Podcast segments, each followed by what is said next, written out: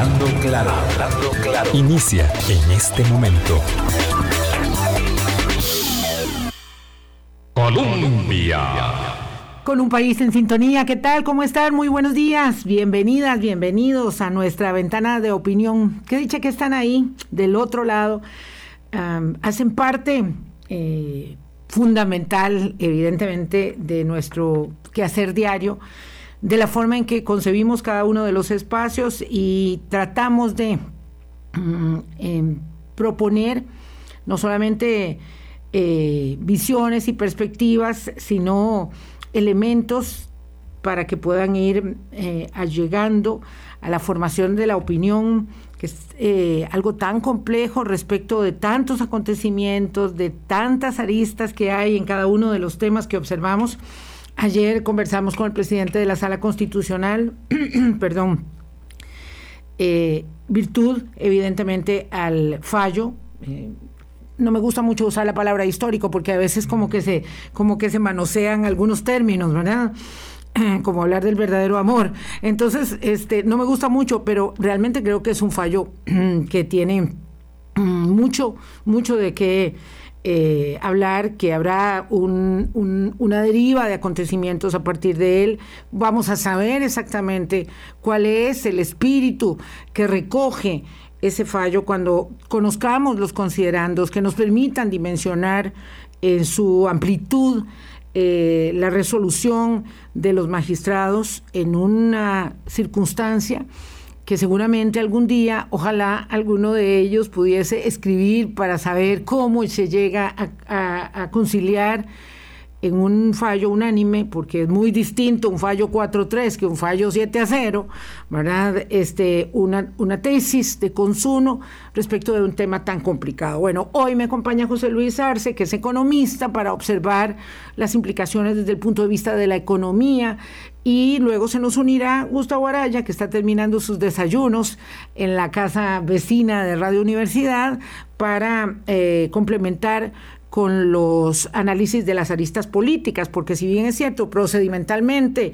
un camino está señalado y después veremos a ver qué pasa con el camino señalado, eh, la implicación eh, política y las económicas son realmente las que van a poner a prueba lo que suceda en adelante. José Luis, gracias de verdad, gracias por estar nuevamente con nosotros. Me gusta mucho hacer tándem y sobre todo ahora que viene Gustavo, poder compartir con ustedes dos es, es muy rico para el análisis. Yo encantado, muchísimas gracias por invitarme más bien y este obviamente es un tema que tiene justamente los dos aspectos. Está de por medio el tema de sostenibilidad fiscal y proceso de ajuste, pero todo ahora vuelve al terreno político. Sí, cada vez que hablamos de economía, hablamos de política, y cuando hablamos de política, hablamos de política económica, es, eh, ¿verdad?, eh, eh, indisoluble, es la cara de la moneda, la contracara de la moneda. Y bueno, le sorprendió el fallo de los magistrados avalando, como lo hicieron, la Ley General de Empleo Público, estableciendo el salario global, las convenciones colectivas con limitaciones y rechazando categóricamente la rectoría de Mideplan sobre instituciones autónomas que constitucionalmente tienen esa autonomía? No me sorprendió tanto, en realidad. Me parece que era un poco lo que esperaba en virtud de lo, de lo siguiente. Yo creo que la Sala Constitucional en el fallo o en la opinión que emitió con la Ley de Fortalecimiento de Finanzas Públicas empezó a dejar claro, por ejemplo, que sostenibilidad presupuestaria es una condición importante, fundamental, para poder asegurar el funcionamiento del Estado. Y en ese sentido, si uno entiende empleo público no solo como una reforma estructural de las relaciones laborales dentro del sector público, sino también como una parte importante del proceso de ajuste que estamos teniendo, yo creo, esperaba un poco ese, ese componente de responsabilidad, digamos, de la, de la sala constitucional en el sentido de, de, eh, plantear una posición que implica hacer correcciones en aspectos que estaban, en opinión de ellos, constitucionalmente mal, ¿no? Y, creo que y además deja abierta la posibilidad de implementar una reforma importante y al mismo tiempo asegurar que se puede continuar con el proceso de ajuste, por lo menos en el marco en que se está planteando.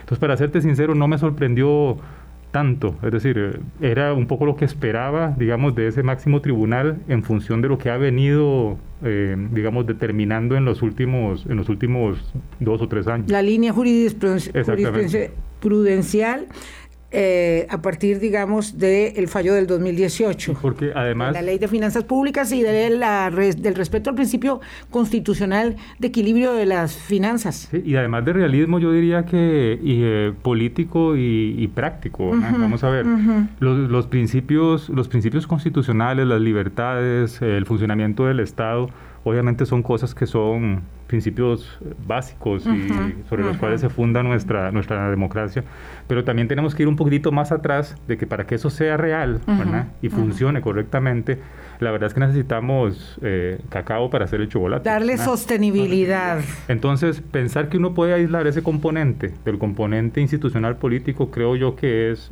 sería vivir como una torre de marfil muy, muy alejada de la realidad. Entonces, yo creo que hay que alcanzar un balance y ese balance creo yo que lo han logrado eh, la sala constitucional con un realismo creo que mm, a mí me sorprende político y jurídico importante. Sí, sí es muy meritorio, por supuesto. La, la, vamos a ver, un poco la, las posiciones, sus posiciones son muy balanceadas y son posiciones, creo yo, que están viendo el todo y no concentrándose en los temas muy particulares, que a veces es el problema de los especialistas, que a veces caemos en el problema de ver las cosas solo desde nuestra perspectiva exclusiva.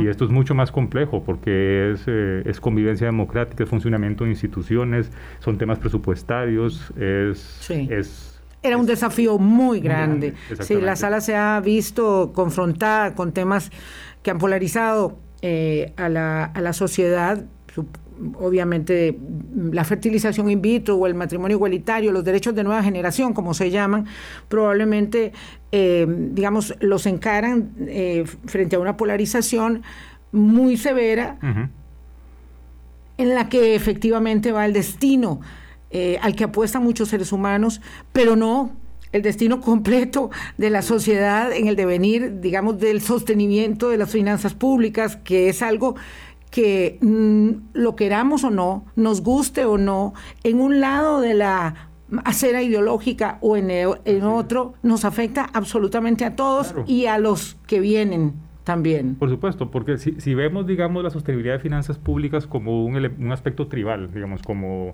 buenos y malos. creo que nos estamos olvidando de una cosa importante, por ejemplo, los sectores que quieren incrementar el gasto público, por ejemplo, en temas como educación y salud, para aumentar el bienestar de las personas, tienen que ser conscientes de que necesitan sostenibilidad fiscal para eso y también los sectores a veces más conservadores que ven, digamos, en los presupuestos públicos solo objetos para recortar, que también es como la otra posición en el espectro de los extremos, también tienen que entender de que el Estado cumple una función y sumamente importante incluso para sus mercados privados.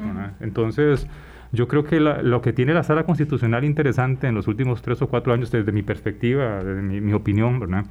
Es que ha encontrado, se ha alejado de esos dos extremos que son utópicos y que dividen y quizás nos ponen a discutir cosas que no son relevantes. A toda la sociedad. y nos está moviendo, digamos, a un centro muy práctico que respeta la institucionalidad, respeta el marco jurídico, pero también es realista desde el punto de vista económico y sobre todo político. Entonces a mí la verdad me parece que esto es, eh, más allá del tema específico, yo creo que es una señal de que tenemos instituciones que todavía funcionan y ojalá todas funcionaran bien. Eh, eh, realmente me, encanta este apunte que haces porque para comprender materia tan compleja como la materia constitucional, algunos de los extremos que ayer nos compartía Fernando de Fernando Castillo, el presidente de la sala, uf, que creo que qué profundidad. A veces uno se puede quedar corto escuchando en la comprensión de todo lo que nos está señalando de, la enorme responsabilidad que los magistrados constitucionales tienen para con el presente y el futuro del país, eh, sin dejar de lado los fundamentos del pasado, ¿verdad? Eh, es una cosa muy compleja, pero me gusta mucho ese apunte porque sí es necesario señalar que en Costa Rica el sistema de pesos y contrapesos, con todo y lo que eh, tiene, digamos, de, de, raído el entramado, el, tejido social y el entramado institucional mismo, que, al que le faltan muchos, muchos mejoramientos, ¿verdad? Muchas remodelaciones, hablando en términos de una edificación, lo cierto es que nos encuentra con una protección, un cobijo, una garantía, ¿verdad? Este, las cosas no son imposible perfectas, pero funcionan bien. Y la sala nos trae a un balance, porque no se trata entonces de esa perspectiva así dicotómica, donde hay unos que dicen, no, el proyecto ya está muerto, ¿verdad? Y, están felices diciendo que el proyecto está muerto, este, y otros que dicen, no, no, que pase a segundo debate, punto. Lo cual me parece una temeridad absoluta. Y un error político probablemente muy grande si eso Sí, sí, sí, ¿para qué vamos a estrellarnos con un segundo debate eh, inmediato? Porque el fallo de la sala no es vinculante y se puede aprobar, claro, perfectamente los diputados podrían hacerlo, para que luego le caiga una acción de inconstitucionalidad y nos quedemos varados ahí, no sé, dos años, tres años, los años que sean necesarios. Lo que sucede es que yo creo es que hay que tratar de evitar caer en esos dos extremos que son más de porrismo que de, que de, política realista. Yo creo que al final de cuentas el balance de hacer política pública es justamente darse cuenta en dónde están ciertos los errores y tener bien claros los objetivos finales. Y ojalá la discusión llevara a eso. Lo que sucede es que el entorno, la coyuntura creo yo no es muy propicia para eso, pero, pero bueno, hay que hacer de tripas corazón, ¿verdad? Ojalá que podamos hacerlo porque estas cosas son relevantes, son relevantes para no solo para el hoy, es decir, es para el futuro, que es el, tema clave, me parece a mí. Sí, yo quiero que entremos en eso. En tanto se incorpora Gustavo eh, Araya, voy a hacer una primera pausa adelantada, porque luego vamos a entrar ahí este, en modo, digamos, de, de celeridad en pista, pero hablemos de eso. Mm, ¿Qué es lo que está en juego mm, frente a la aprobación o no porque verdad también está por ver qué es lo que van a decidir los diputados. Creo que hay un gran tema de desgaste de por medio respecto de los temas mm, y la agenda del Fondo Monetario Internacional y la campaña electoral. Peor, peor todavía. Entonces, vamos a hablar de ello. Eh, vamos a adelantar, digo, la primera pausa. José Luis Arce es economista. Con él conversamos sobre las implicaciones de lo que sucede en torno a empleo público, entendiendo que lo que suceda vamos a tenerlo más claro cuando se conozcan los extremos del fallo completo, porque él, por tanto, nos da unas luces, unas direcciones, pero no nos explica todo el mapa del camino. Ya venimos. Colombia. Con un país en sintonía, son las 8.15 minutos de la mañana. Conversamos sobre las implicaciones de lo que hasta ahora conocemos, y yo insisto en ello, José Luis, porque me explicaban a personas que entienden mucho de estas materias, ¿verdad? Este, que, eh, bueno, como se dice popularmente, el diablo está en los detalles. Entonces, los considerandos que compongan el fallo completo, que ayer don Fernando Castillo, pues, eh, correctamente no se atrevió este, a, advertir una fecha, ¿verdad? Pero bueno, dijo que van a correr mucho porque todos tienen que llegar a la formación del documento final con sus notas y sus objeciones, etcétera. ¿Verdad? Esto no es un, no es un sí total en todo o un no total en todo, sino que hay muchas disquisiciones, pero eh, me explicaban luego entonces que de acuerdo con los considerandos así se podrá dimensionar la materia eh, de cómo se subsanan las inconstitucionalidades, que parecen muchas porque son 35, entonces uno dice, bueno, ¿qué es esto? Mejor deshacerlo todo, pero que resulta que se repite a lo largo de las normas, ¿verdad? En básicamente ocho normas están esas inconstitucionalidades de un documento tan complejo. Entonces, la presidenta eh, Silvia Hernández nos advirtió, ya que ya lo sabemos todos, que va a la Comisión de Consultas de Constitucionalidad, aunque había quienes querían que tomara otro rumbo, ahí sí, de, de, entierro directo. Este, pero bueno, lo cierto es que esa condición, que esa eh, consideración o ese margen de maniobra lo vamos a tener claro cuando el fallo esté completamente establecido, podamos leerlo, depurarlo y ojalá que nos lo expliquen los que entienden, porque si no sacamos conclusiones que no, que no son las correctas. Sí. Eh, bueno, lo cierto es que por ahí vamos a dejar que Tao se expire, se sirva el café. Buenos días. Buenos días. Gracias, muchas gracias por estar con nosotros y pegarse la carrera. Lo cierto es que por ahí vamos a tener que tener claro el documento para saber hacia dónde vamos. Por el momento, Costa Rica recibió eh, un primer desembolso del Fondo Monetario Internacional del crédito, digamos, de, la cabeza del paquete de proyectos y este ya tenemos, digamos, empezado el camino.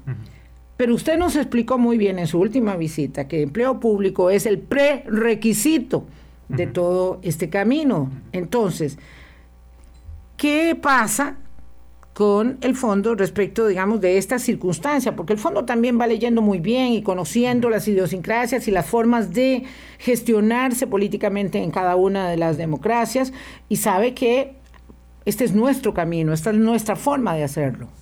Yo creo que ahí hay, desde el punto de vista económico, yo creo que hay dos, dos dimensiones. Una, una de corto plazo vinculada con el proceso de ajuste en el marco del Fondo Monetario Internacional que básicamente, para ponerlo en sencillo, lo que significa es que eh, yo diría que el segundo desembolso del préstamo con el fondo y la continuidad del programa depende, y esto de la fecha de esto es octubre de, de este año, depende, según lo que está en el convenio, de la aprobación de empleo público. La revisión es en octubre. Eh, el segundo desembolso sería a finales de enero. No, eh, bueno, la revisión está asociada, eh, vamos a ver, la revisión es en octubre y ese segundo desembolso está asociado con dos cosas, con cumplir metas cuantitativas que se van a cumplir de sobra por la coyuntura fiscal del primer semestre y también, si uno ve el convenio, por la aprobación de empleo público. Entonces, digamos que esos, el cumplir las cifras de déficit más aprobar empleo público son el elemento que el fondo ha pedido, digamos, para el, el segundo desembolso, que son los otros 300 millones que corresponden a este año 2020. Ah, ok. Recordemos Entonces, que son, tres desembolsos. Sí. Son tres desembolsos anuales, digamos, son, son tres montos anuales. Son seis en total. Exactamente. Y el de 2020, que son, dos. son dos exactamente, uno ya se hizo mm. con la firma del convenio y el otro vendría cuando se revisen las cifras macroeconómicas que se van a cumplir de sobra por la particularidad del primer semestre. Se está viendo crecimientos del 3 punto y pico por ciento. En los ingresos, es, decir, es decir, entonces lo, macroeconómico en el corto, digamos, lo, lo fiscal, las cifras, los ingresos menos los gastos no son el problema, digamos, eso se va a cumplir perfectamente ya, ya se cumplió. La siguiente etapa, el siguiente elemento clave para, el, para cumplir el desembolso del 2020, que son los otros 300 millones, es aprobar empleo público porque así está establecido el programa. Ahora, más allá de solo aprobar empleo público, hay que considerar una cosa. La forma como está estructurado el programa implica que la mayor parte de los ahorros, por decirlo de alguna manera, eh, presupuestarios de cara a los próximos tres años, vienen de la aplicación de empleo público combinado con la regla fiscal. Entonces, vamos a ver, alcanzar las metas cuantitativas en el 2022-2023 requiere hacer empleo público o algo que lo sustituya, pero no es, es pero, mm. pero se requiere. Tavo, un gusto, de verdad. Igualmente, igualmente, un placer. Y un Proceda, por favor. Un placer también estar acá con, con don José Luis con quien regularmente tenemos conversaciones, pero son digitales. Digitales, exactamente, y sin dónde, ¿verdad? Ah, pero qué bueno traerlas aquí y hacerlas, y hacerlas, este, eh, periódicas. Sí, lo primero, eh, eh, venía escuchando el programa y efectivamente aquí hay dos anotaciones que a mí me parece que son importantes desde el punto de vista político propiamente dicho. El primero es el voto que decías, Vilma, la, la fortaleza desde el punto de vista institucional que se requería para el golpe de efecto político que se necesitaba de parte, digamos, de la clase política, de la clase gobernante, como se le diría mm, clásicamente eh, según algunos autores, a eh, lo, que, lo, que, lo que se compone. Porque generalmente decimos gobierno, solamente el Ejecutivo. No, no, el gobierno lo compone el Ejecutivo más, son los tres poderes del Estado. Entonces, me parece que eso es un, eso es un aporte importantísimo porque el tema eh, efectivamente convoca todas las fuerzas, ¿verdad? No solamente las sindicales están evidentemente molestas, pero también está molesto el sector privado, ¿verdad? Ya lo dijo don Álvaro, José Álvaro Jenkins eh, de la UCAEP, que, algo así como que se los dije, ¿verdad? Se los dije que esto no iba a pasar como, como, como realmente no pasó. Este, Porque unos querían que se rechazara portas y otros que se aprobara sin ninguna más. Sin ningún, exacto, ¿verdad? cosas que no, que no suceden, al menos en el mundo de lo político, no sucede de esa manera. Entonces, me parece que esto es importante porque le da un golpe de efecto político muy fuerte al tema de eh, empleo público, que es digamos que la base de una pirámide de trabajo que le corresponde al gobierno de la República, que era importante construir sobre esa base sólida. Eh, eso me parece importantísimo y que la sala lo haya hecho como lo haya hecho, ¿verdad? Eh, digamos, no sé, hace cuatro o, ocho años o, diez, el voto de la sala hubiese sido otro. Y, no me refiero a esto es hipotetizar, pero digamos, el voto hubiera sido, esto es, esto es inconstitucional. Punto. Punto, exacto. Y no, y no con ese nivel de detalle y con, no con ese nivel de contundencia que efectivamente se tiene el día de hoy a pesar de que no tenemos los, los, los considerandos, ¿verdad? Eh, que eso me parece que es, es robustece, ¿verdad? es clave para la institucionalidad y bueno, ya hablaremos, ya habrá un momento para poder trabajar esa, esa dimensión. Y la segunda, que me parece importantísima, es que efectivamente, a través de los señalamientos con esas particularidades, le da un trabajo de guía a la, a la, a la Asamblea Legislativa ya con un norte muy preestablecido. Digamos, de alguna manera, don, don Rubén Hernández Valle decía, y esto me parece importante en términos del marco jurídico, que es como cómo, se trabaja en política, la política no sucede en, el abstracto. En el vacío. ¿verdad? Es, sobre la base, un marco jurídico, es que ya se pueden hacer esas excepciones. Bueno, las municipalidades no, las universidades tampoco, el Poder Judicial tampoco, por un tema, ¿verdad?, que efectivamente eh, está resguardándolo. Pero ojo que el principio que ha señalado don José Luis es importantísimo, el principio de efectivamente garantizar la responsabilidad, la sostenibilidad del aparataje institucional. Ese está, es, esa, esa doble articulación que hace la sala constitucional le siembra el camino a eh, la, Asamblea Legislativa, que tendrá que tener su desarrollo. Yo creo que en esto doña Silvia Hernández, pues no, no, no pretendo eh, interpretarla ni mucho menos, pero este mensaje que dijo, bueno, lo vamos a trabajar, con, con, con lo vamos a introducir dentro de la agenda con esta eh, con esta, no con ese desasosiego, no con esa, eh, ¿verdad? Con esa, mm, no sé, velocidad que algunos también pretenden, me parece que es importante para darle la consistencia de legitimidad que el proyecto requiere. Claro, pero para octubre, como es la revisión del programa con el Fondo Monetario Internacional, esto, esto no se ve aprobado. No, pero, pero en ese Sentido, en ese sentido, quisiera, digamos, un poco apoyar lo que dice Gustavo en, el siguiente, en la siguiente dirección está en el programa, en un programa que se supone que arrancaba en marzo, que se aprobaba, eh, que se aprobaba legislativamente en marzo y se aprobó hasta. Sí, eh, claro. por eso es que se juntan las dos, los dos el, el, fondo, digamos, el fondo entiende los procesos políticos, aunque algunos crean que no los entiende. Ya Yo creo que los lee más que mejor, los lee mejor que más nosotros. mejor que nosotros. A veces que, los gobiernos propios, los lee mejor. Entonces vamos a ver, octubre donde está en el papel, ¿no? Pero yo creo que hay un cierto, hay un margen, ¿verdad? Para, para que el proceso, digamos, legislativo y político interno pueda acomodar lo que sea necesario para alcanzarlo. Ah. Entonces no es una fecha inamovible. Pues obviamente es importante hacerlo rápido, ¿verdad? Porque vamos a entrar al tema electoral del 2022. Bueno, pero vamos a ver, ¿ustedes qué opinan? Yo, yo siento a doña Silvia Hernández como muy clara en el camino. Eh, y, y aquí conste que el fallo de la sala constitucional le afianza las potestades claro, A, la presidencia legislativa, tanto las de don Eduardo como en su momento tuvo que decidir eh, el agrupamiento de las mociones, en fin, el trámite del proyecto, como las de doña Silvia. Es decir, la figura de la presidencia del Congreso queda, queda fortalecida. Pero eso me mm, causa alguna, mm, digamos, confusión o incertidumbre respecto, por ejemplo, del candidato presidencial del partido, doña Silvia, que eh, dijo ayer, bueno, como que hay más tiempo que vida, digamos, pongámoslo de esa manera, en términos ticos, hay más tiempo que vida. Entonces, mi planteamiento es, si don José María Figueres evidentemente no se quiere comprometer, digamos, eh, su capital político, electoral de cara a la campaña con el tema de los proyectos del fondo, ni con empleo público, o sea, no ha... Yo pensé que lo haría después de que fuese confirmado como candidato, pero no lo hace. Eh, más bien dice, no, es que todo esto es culpa del gobierno que nos metió en un problema económico y uno dice, bueno, o sea, ¿de qué estás hablando? Este, ¿Esto cómo se come? A ver, Gustavo. Yo, separaría, yo separaría el ejercicio de lo político a nivel de lo institucional, como está funcionando, y el ejercicio que tiene que hacer el directorio político de la Asamblea Legislativa, del ejercicio de lo político, ya más de la narrativa electoral que tiene que empezar a sentarse. Pero eso no le juega, digamos, una presión a, la fracción de liberación. Si fuese, no sé, digamos, yo, yo creo que no, en el sentido de que no necesariamente esta fracción legislativa le responde necesariamente a, ¿verdad? Y tiene también, digamos, una responsabilidad que es eh, fundamental, que independientemente de, si su candidato opina A o B, eh, hay una responsabilidad fiscal.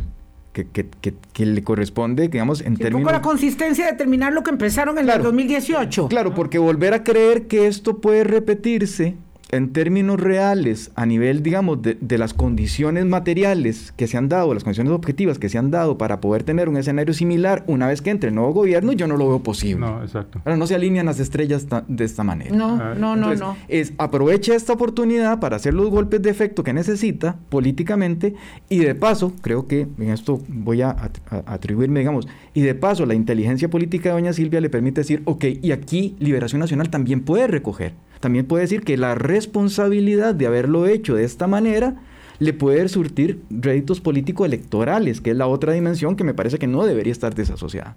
No puede o sea que don José María siga con el discurso, que puede seguir con el discurso, digamos, de los votos. Claro, porque ese es el discurso. Pero la gente eso lo, lo, lo compra.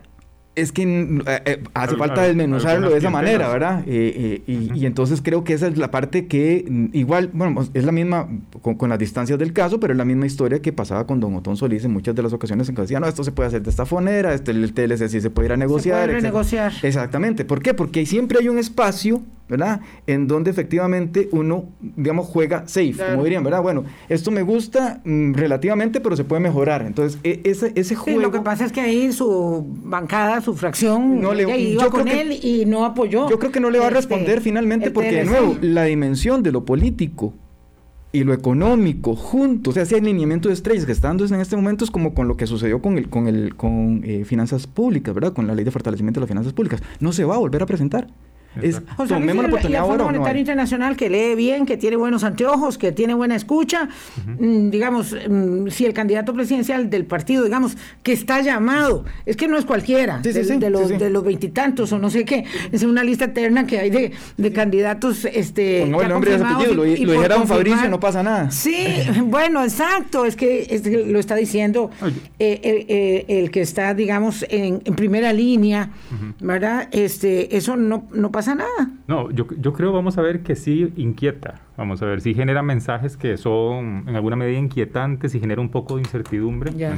Pero creo un poco como plantea Gustavo, que por ejemplo el directorio legislativo y la presidenta legislativa va a jugar una va a jugar un rol digamos de árbitro en este proceso que le va a dar coherencia digamos a lo que la asamblea legislativa vaya a hacer con el resto del programa ¿verdad? Y que igual le va a dar réditos electorales. Electorales, sí, porque lo que va a mostrar es, digamos, que es un hecho innegable, es que la fracción más grande del Congreso, que es Liberación Nacional, ha sido pivotal para poder alcanzar las reformas en materia fiscal en esta administración, digamos. Exactamente. Y eso, y eso para ciertos sectores, digamos, eh, eh, es un mensaje que es atractivo.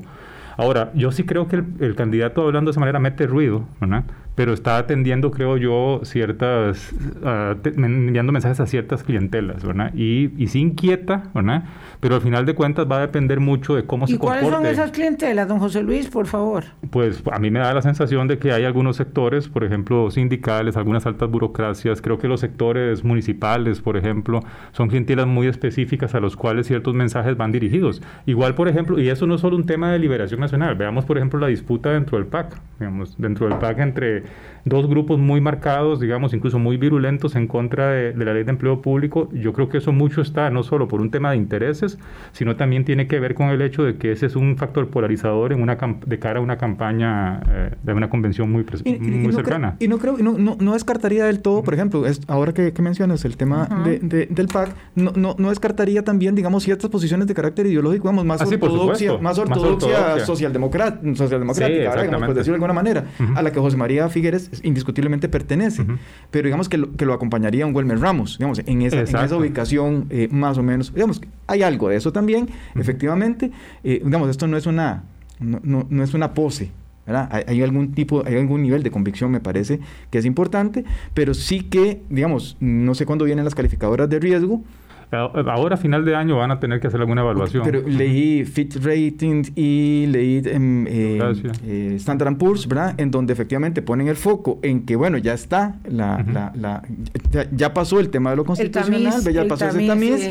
Este, ok, digamos, todo pinta bien y siempre con sus reservas, pero de a ver cómo se van a hacer esas, modificaciones, porque me imagino que de si, la ley de empleo público, tal como está planteada, eh, esperaba, no sé, un dos, dos puntos de, del PIB, eh, y ahora va a dar 1.1 o 1.4, no sé, o sea, habrá que hacer los cálculos de cómo quede finalmente, ¿verdad? Eh, eh, esa es la parte en donde efectivamente ya las calificadoras se pondrán, digamos, a hacer la letra más, ¿verdad? Más, más fina para ver si efectivamente fue una reforma en el empleo público que realmente impactó el tema de las finanzas públicas, o sea, de la efectividad finalmente, más allá, digamos, de la posición política que esto implique. Yo creo que ahí clave también es, y un poco en esa misma dirección, bueno, hay que valorar cuál es el impacto cuantitativo, pero la otra cosa importante es que al volver al terreno político la discusión, como siempre, bueno, como siempre ha estado en realidad, ahí eh, creo que va a ser muy importante el mensaje que se envíe en el sentido de que se va a conseguir algo, o que se va, se va a conseguir la reforma, y no que la discusión política vaya a, llegar, vaya a llevar la situación a una situación de veto de facto, digamos, en donde no se alcance por lo menos algún eh, el, el objetivo final. No sé si me explico, en el sentido de que al final los grupos que no quieren del todo la reforma, digamos, se salgan con la suya. Que ese sería el escenario catastrófico. Sí, Eh, pero yo creo que en esta ocasión, algo que hemos discutido en, otras, en otros momentos, es que efectivamente el diálogo de lo político finalmente logra, eh, digamos, alzar la cabeza, ¿verdad? Exacto. Y no termina siendo una, eh, vamos a ver, Un- pese, al- pese al fallo de la sala constitucional, o el fallo no, el pronunciamiento de la sala constitucional, termina siendo uno de esos espacios en donde no necesariamente se judicializó la política, Exacto. sino que pasó por el también judicial, ¿verdad? Y finalmente va a quedar de nuevo en el rédito político de poder dirimirlo. Me parece que eso, digamos, en términos de fenómeno, es algo así como para celebrar, ¿verdad? Porque Sí, sí, pucha, sí. que no todo termine siendo un, un amparo para traerse abajo una ley, ¿verdad? O un veto para traerse... Entonces uno, uno dice, bueno, este es un momento cúspide, digamos, en donde efectivamente el gobierno, este gobierno, como cualquiera otro, le hubiera tocado probablemente, ¿no? Enfrentar estos dos momentos clave. La ley de fortalecimiento de las finanzas públicas y ahora esto. O sea, no- eh, lo hemos hablado en otros Bueno, vamos a ver, yo no sé si como cualquiera otro, porque esto nunca estuvo en el libreto. Es decir, Bueno, para fue- quien asumió el gobierno en 2018, ¿verdad? Fue Carlos Alvarado, pero cualquiera que hubiera sido, estaba claro que era eh, insoslayable apurar la reforma que no se hizo en la en el cuatrienio anterior y que había naufragado en el gobierno de doña Laura. Que tenía 30 años sin hacerse. Exactamente, exactamente. Eh, pero, pero un acuerdo con el Fondo Monetario Internacional nunca lo vimos venir antes de que se nos atravesara una pandemia en el camino. Bueno, lo que pasa es que se nos atravesó algo que no esperábamos, digamos. Por ejemplo, vamos a ver, la, la, la- la dureza de la regla fiscal que estamos experimentando ahora presupuestariamente, yo creo que era algo que cuando se inventó o se creó la regla fiscal, Nadie se lo imaginaba. que íbamos a pasar Nadie. ese, ese umbral de deuda PIB, por sí, ejemplo. exacto. Eh, exacto. Pero, pero bueno, eh, son... eh, gobernar es así, digamos, es, es enfrentar este tipo de situaciones y encontrar la forma de resolverlos. Y, y- y creo yo que, que, que está, que se está avanzando en alguna medida en alcanzar ciertos acuerdos a pesar del todo, de todo el ruido político. Ahora, ¿verdad? Gustavo, esto es muy interesante lo que está diciendo José Luis, porque si bien es cierto, pasamos por ese momento amargo de las protestas del octubre pasado, eh, eh, la verdad es que estamos transitando por un momento especialmente severo en finanzas públicas, eh, sin, es que no tengo otra manera de decirlo, sin sangre. Digo, Bueno, uno cuando ve lo que está pasando, eh, digo, no voy muy lejos en Colombia, por ejemplo, ¿verdad? Eh, para hablar de un entorno que nos es familiar y que se trata de una democracia, porque no se pueden comparar peras con chayotes, eh, y, aunque históricamente, idiosincráticamente hay muchas diferencias, pero lo cierto es que uno este, le genera mucho dolor eh, y, mucho, y mucha angustia también. Y aquí estamos pasando por una circunstancia que si bien nos mantiene, digamos, en una polarización, un encuentro verbal bastante fuerte, eh, se dirime ahí en el tinglado político del Congreso de la República, nos gusten unas tesis o no nos gusten para nada otras, eh, con las herramientas, digamos, de la guerra política, de la guerra política legítima. Lo, lo que pasa además que también, vamos a ver, a, a como ha habido una especie de, mm, digamos, de no debilitamiento relativo de la parte de la dimensión institucional, ¿verdad? Uno, uno, uno esperaría que sí lo hubiese, ¿verdad? máxime con el tema de la pandemia, más bien un fortalecimiento de la dimensión, de la dimensión institucional desde muchos puntos de vista. Después podemos hablarlo en otro programa. Lo cierto el caso es que también acudimos a partir no a partir, pero digamos, el, 2008, el 2018 fue también un parteaguas con un debilitamiento progresivo de los sistemas, digamos, de protesta social. Entonces, especialmente el sindical, en 2018 quedó, Quedó prácticamente, digamos, Sí, yo diría lona. que, ¿verdad? Literalmente, eh, derribado. Eh, viene la ley eh, mm, eh, digamos, de, huelgas, ¿verdad? De limitación al ejercicio de la huelga en algún momento, eh, termina de golpearlos y entonces todos estos otros movimientos, rescate nacional y demás, son, digamos, afluentes alternativos en donde necesariamente el, el sector sindical ha tenido que buscar, eh, digamos, algún tipo de convenio, ¿verdad? Hacerse de METSE, hacerse de las mujeres en lucha, hacerse, o sea, son mecanismos alternativos porque efectivamente el sistema sindical propiamente dicho está bastante nuevos debilitado. musculitos. ¿Verdad? Ahorita, Sí. digamos, ha estado en, en manifestación, ha estado Busco, eh, no sé cuántas ocasiones en las últimas dos semanas, especialmente frente al Poder Judicial para no el cambia el, el panorama, no cambia, el ni el curso paisaje del día. Porque están muy debilitados. Entonces, digamos, eh, han colabo- de nuevo, le- las estrellas a que se vuelvan a, alinear, de esta manera va a ser muy difícil, ¿verdad? En Costa Rica no está pasando y una de las razones es porque eh, el sistema sindical completo, el de protesta social, está muy debilitado. Sí, tengo el gran dolor de, mm, no puedo evitar reflexionarlo, de que ese debilitamiento este, trajo consigo además eh, la profundización más grande de la crisis eh, educativa que tenemos. Así es. Eso es, ese es el costo, ese es el costo impagable de ese debilitamiento. yo, coincido con el tema del debilitamiento, digamos, del movimiento sindical y creo que muchas élites, muchos grupos de interés, sus liderazgos se han debilitado, digamos, en los últimos, en las últimas décadas. Solo que tal vez por ser economista quizás soy tiendo a ser un poco tiendo a pensar un poco más lúgubre algunas cosas. Y lo que sí me da miedo digamos pensando en, el tema de la convivencia democrática futura es que en medio de ese debilitamiento el hecho de que eh, movimientos sindicales o grupos de interés se muevan y se acerquen por ejemplo a posiciones más violentas a discursos más virulentos es, es un riesgo que no deberíamos jugarnos, ¿verdad? No, no, no. Que afortunadamente no, no, está teniendo impacto y yo sé que no lo... Más de célula que, que, de movimiento. Sí, exactamente. Eh, eh, porque, porque muchas veces no es buena idea jugar con cerillos, digamos, en un... En, donde hay mucha paja o... Sí. Pero, Cerca pero sí de una estación de gasolina. lo, que pasa también... Tienes razón. y, y, Vilma, es que yo creo que de alguna manera eh, el, el, el, debilitamiento, digamos, en la dimensión organizativa ha caído también con un debilitamiento, digamos, sistémico del movimiento de protesta social. Entonces, digamos, argumentalmente, eh, de, vamos, de, yo sé que esto no es una categoría de análisis político, vamos, dan lástima. O sea, argumentalmente no han tenido la fortaleza argumental suficiente como para poder plantarse.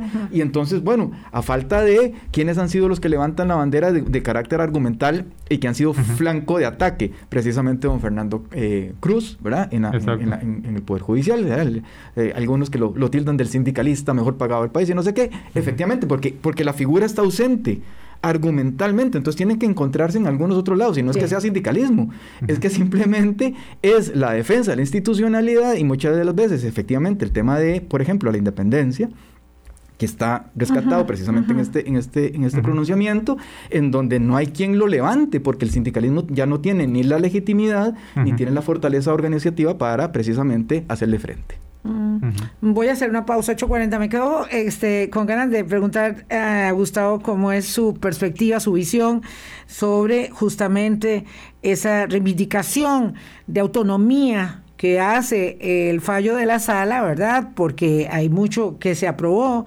y está, digamos, el freno, a esto no se toca. No se toca el establecimiento de los parámetros eh, de desempeño y salariales de eh, los altos cargos del Poder Judicial, del Tribunal Supremo de Elecciones, como una protección absoluta, porque bueno, uno puede decir que tal vez los que estén hoy eh, a cargo de, de, del Mideplan sean personas que son eh, este, incapaces de tocar con el pétalo de una rosa la independencia electoral, pero no sabemos quién gobierna mañana. Y en esa medida parece que el fallo dimensiona, claro. ¿verdad? Este, y, como ya hice toda la elaboración, pues mandate con una respuesta, Gustavo, porque si no perdemos el hilo. Este, efectivamente, yo creo que aquí, Vilma, lo, lo, rescatable es eso, ¿verdad? El nivel, el nivel de lo que significa desde el punto de vista del marco normativo eh, en, su interpretación y, y lo derivado en el ejercicio de lo político, desde dónde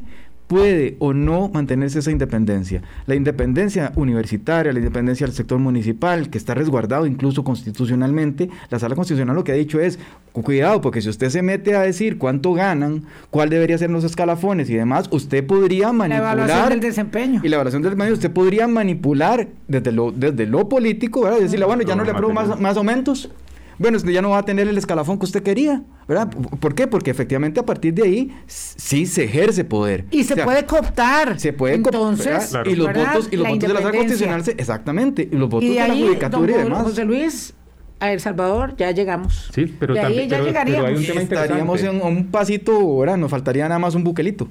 Sí, eso, yo, creo, que ese tema es fundamental, digamos, el tema obviamente resguardar los temas de, autonomía y de independencia, ¿no?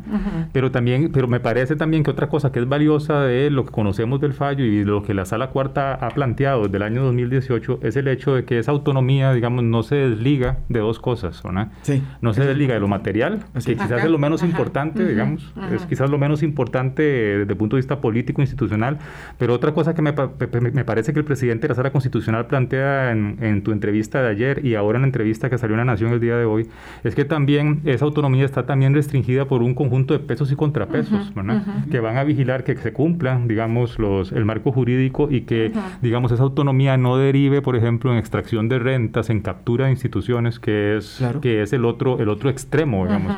Hay una posibilidad, digamos, de una influencia indebida política y lo vemos desgraciadamente en América Latina durante décadas, que ese es un riesgo, pero también el otro riesgo es captura de instituciones por grupos de interés que también tiene que ser resguardado. Mm. Pero ese es el balance de las democracias, digamos. Esa es la naturaleza de nuestro sistema político. Es ese pesos y contrapesos. Ese contrapesos en donde la sala constitucional ya, ya con este, con este pronunciamiento también establece, bueno, hay un principio de responsabilidad en lo fiscal, o sea que esto no se va a transgredir, pero efectivamente no se puede, digamos, ordenar a lo interno o, decirle a las instituciones a lo interno funcionen de esta y esta manera porque ahí sí se coopta. Y la, exactamente, y no y estamos y estamos totalmente de acuerdo y la clave entonces cuál es? Es yo desde mi punto de vista, ¿verdad? Es, es obviamente garantizar y, y lo más el, el, nivel máximo de autonomía que se pueda para evitar la influencia entre poderes y, y esos riesgos políticos tan grandes que desgraciadamente insisto en América Latina hemos padecido sistemáticamente, pero al mismo tiempo asegurar, por ejemplo, que las instituciones no son capturadas, que hay equilibrio presupuestario también para satisfacer, digamos, las demandas de la ciudadanía y darnos cuenta y fortalecer la legitimidad en las instituciones. Entonces, ese es el balance de la democracia. Entonces, necesitamos contralorías fuertes, necesitamos control político fuerte, digamos, no vendetas políticas, no, no discusiones ahí politiquería. Y ahí es donde uno entiende por qué, digamos, la lógica de por qué no un Ministerio de Planificación Nacional, ¿verdad? Al frente es, digamos, hay, una sapiencia ahí eh, integral ah, digamos, en el pronunciamiento que es impresionante. Sí, yo, yo sé que uno no debe llorar sobre la leche derramada, pero escuchándolos a ustedes, creo que sí es necesario, digamos, recabar lecciones eh, a partir de todo esto que estamos viendo. Durante años, en el Poder Judicial, cuando tuvo que someterse ya en contra de su voluntad al, recorte de las pensiones, eh, o en las universidades durante años. Eh, un grupo de universitarios que siempre fue minoría luchó para eliminar este, las anualidades, para reducir las anualidades. Un desgaste enorme porque la fiesta fue muy grande. Y recuerdo muy bien el jalón de orejas de los muchachos estudiantes del tecnológico cuando decían es que la plata la queremos para las becas, no la queremos para pagar más pluses. Es que ya es suficiente con esto. Y ese es el tema, que eh, como somos incapaces de autogobernarnos, cada uno de nosotros, de autocontenernos cada uno de nosotros, necesitamos el policía que tenga la restricción vehicular ahí puesta como una daga, ¿verdad? Porque si no, eh, pues, pues, pues, si no, no lo cumplimos. Porque si lo sacamos a consulta popular de firmas, entonces todo el mundo va a decir que tiene la restricción. Sí, exactamente. Y, ese es el problema, que somos incapaces de auto... el ejercicio de la autocontención tan significativo en los poderes, ¿verdad? Lo es también para nuestra conducta, nuestro comportamiento. No, yo, creo que sí, el ejercicio de autocontención, los pesos y contrapesos, y también otra cosa importante que creo yo que juega en esto, y más en el es un tema más político. Hay ciertos temas, por ejemplo, como empleo público, como las remuneraciones de los empleados eh, de los, del funcionariado del sector público, que empiezan a ser parte de los discursos eh, tribales, digamos. Sí. Es decir, hay sectores, yo, yo a mí me parece, por ejemplo, que parte del problema de la, de la calidad de la discusión en torno a empleo público es porque empleo público fue tomado, ¿verdad? Por un lado como una forma, como una vendetta en contra de empleados públicos. Y por otro lado, digamos, empleados públicos defendiéndose de una vendetta, digamos, de otros sectores, cuando en realidad empleo público no es eso, es una política pública. Y no es solo una política pública, naturaleza fiscalista, de hecho es menos, es, lo menos que es, sino es una reforma institucional. Y, y, cuando, y cuando en medio de esa tribalización, esa polarización, tomamos temas tan serios y los llevamos a los extremos, entonces nos estamos dejando toda la parte rica y fundamental de la discusión, que es hacer política pública de calidad.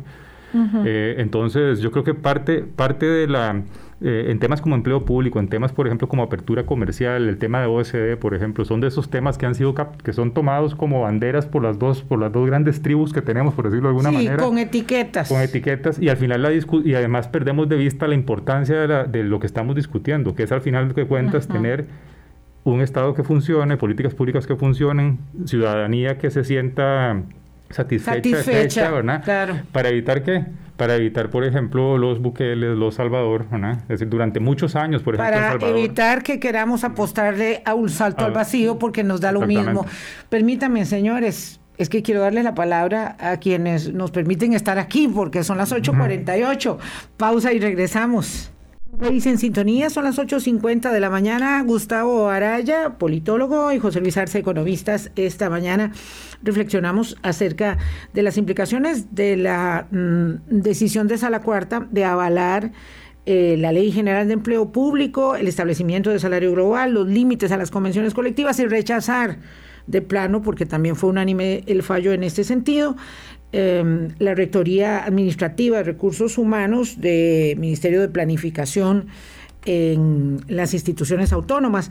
El procedimiento está claro, está establecido, ¿verdad? Va este, este, este fallo cuando se tenga por completo el fallo a, a, la Comisión de Consultas de Constitucionalidad que tendrá que dirimir qué es lo que sigue o le resuelve las inconstitucionalidades o lo manda de nuevo a la Comisión de Gobierno y Administración o lo va a aprobar en segundo debate de una vez. Opciones dos y tres que parecen este sepultar la iniciativa. Sería muy este, pero eso es lo procedimental, Gustavo. La, la pregunta es, eh, en lo político, en lo político todavía queda combustible para que vayamos a la revisión del programa macroeconómico, eh, perdón, macroeconómico no, a la revisión de octubre con el Fondo Monetario Internacional y demos una buena señal. Eh, o esto, digamos, como diría José María, para luego este, hay tiempo, no, no, hay, no hay que correr tanto, ¿verdad? Eh, y, y, teniendo la campaña electoral y un sinnúmero de ex precandidatos y de candidatos, eh, tendremos candidato del PAC dentro de la Asamblea Legislativa, sí o sí. Este, ¿Esto nos da chance para algo más? hay, hay dos, dos partes que, que, me parece que son relevantes para entender la coyuntura en la que nos encontramos. La primera de ellas es que la política tiene sus propios tiempos. Entonces, efectivamente, digamos, estos, estos, estos espacios que estamos diciendo de aquí a octubre, más, esto, digamos, es, en términos políticos es una eternidad, lo que puede suceder de aquí a allá, ¿verdad? Entonces, eh, va a tener su propia dinámica. Eh, lo segundo es que, efectivamente, esto va a pasar, digamos, ahorita, eh, y esta ha sido una característica muy particular de, de, la, de la presente Asamblea Legislativa, a diferencia de otras, no sé si ustedes lo han notado, pero digamos, yo, yo vengo haciendo análisis sistemático semana a semana y lo que me llama la atención es que esta Asamblea Legislativa tiene como procesos, procesos de, digamos, de transición. Entonces, entre el pronunciamiento de la Sala Constitucional y lo que efectivamente se empiece a pensar que se va a hacer, va a haber un, un periodo pequeño, corto de transición, puede ser semanal o no, a veces les toma un poquito más de días, en donde efectivamente, digamos, se recomponen a sí mismos, digamos, las posiciones que han guardado los Se acomodan las cargas. Se acomodan las cargas. Entonces, ahorita, digamos, el que, el que vamos a ver, y el partido político que más, que la reacción fue más inmediata, y a mí me llamó la atención, fue el Partido de Liberación Nacional. Pero no, no, es de, no es de extrañar cuando se tiene, digamos, 17 cabezas en la Asamblea Legislativa, todo un corpus institucional, organizativo, que, que, funciona, no, no, no como uno quisiera, pero bueno, ahí funciona, y me parece que eso es importante. Y lo segundo es que vamos a tener ahorita, digamos, en ese impasse de discusiones, algo que don José Luis estaba mencionando, vamos a tener una pauperización de la discusión eh, en torno a los dos eh, ejes fundamentales. no fue usted. Antiestatista, ¿verdad? Eh, con, una propaganda que incluso ya salió a medios de comunicación, ¿verdad? En donde el, Estado es un asunto de gordura a la que hay que ponerle nada más a dieta, ¿verdad? Una, una sobresimplificación que yo desde el punto de vista económico me niego a pensar que se, se, enseñe de esa manera en aulas universitarias, ¿verdad? Entonces eso es populismo el más criollo, hasta, digamos, posiciones que en los medios de comunicación van a tratar de ver de qué manera, digamos, absorben esto dentro de su propia lógica. Y entonces, digamos, ah, va a haber una narrativa, va a haber una multiplicidad de narrativas para colocarse y mientras tanto expectante, y mientras tanto va a estar expectante cada uno de los diferentes grupos políticos que están muy atomizados para ver cómo le entran. Aquí es momento idóneo para que desde el Poder Ejecutivo efectivamente, digamos, haya una posición digamos, con un plan ABC, ¿verdad? Pero que haya una posición clara respecto hacia dónde empezar a empujarlo, porque efectivamente las cargas se están acomodando. Eso es la lectura a hoy. Lo que sí quisiéramos es que esto entrara a la Comisión de, Asuntos ¿verdad? De, Constitucionalidad, se viesen uno por uno, y lo que decía don Jorge eh, Hernández Valle, efectivamente, ¿verdad? De que, bueno, se Rubén. de Rubén, perdón, se, revisen prácticamente cuáles son esos apuntes que la Sala Constitucional prácticamente señala, ¿verdad? Lo, hace con ese nivel de particularidad, y efectivamente se enmienden. Esto podría dar tiempos incluso más tempranos que pensar en que llegar al propio octubre, pero me parece y nada más con esto termino, que esto se quiere acercar mucho a la discusión sobre el tema presupuestario. Porque efectivamente hay, hay una piedra ahí en el medio que se llama presupuesto de la República, en donde ahí es donde va a venir la presión política efectivamente para que esto eh, emerja. Pero esa es una presupuesto que habrá de ejecutar este la administración que termina y la que inicia don José Luis y con eso nos vamos. Y, y, de hecho presupuesto que va a estar sujeto a muchas restricciones no solo reales sino también legales en el sentido de que la regla fiscal está jugando. Yo tiendo a pensar, digamos, un poco como Gustavo, creo yo que mi, mi perspectiva es que el empleo público va, va a finalmente ser ley, que va a encontrar ese punto medio, digamos, que va a permitir avanzar con ese, con ese, con ese proyecto. Creo que eso es importante, pero me temo que de cara a lo que sigue después del proceso de ajuste, vamos a tener más, dificultades. más dificultades y yo creo que vamos a tener que tomarnos casi todo el 2022 para continuar con la agenda del Fondo Monetario Internacional. Tratándose que José Luis se admite a sí mismo como, como bastante este, escéptico y pesimista, está terminando con una nota positiva. Con una nota muy positiva. Muchísimas gracias a los dos, de verdad. Gracias por haber estado con nosotros, José Luis Arce, Gustavo Araya. Gracias a ustedes, amigas y amigos. Hasta mañana. Pásenla bien, cuídense mucho. Hablando claro, hablando claro.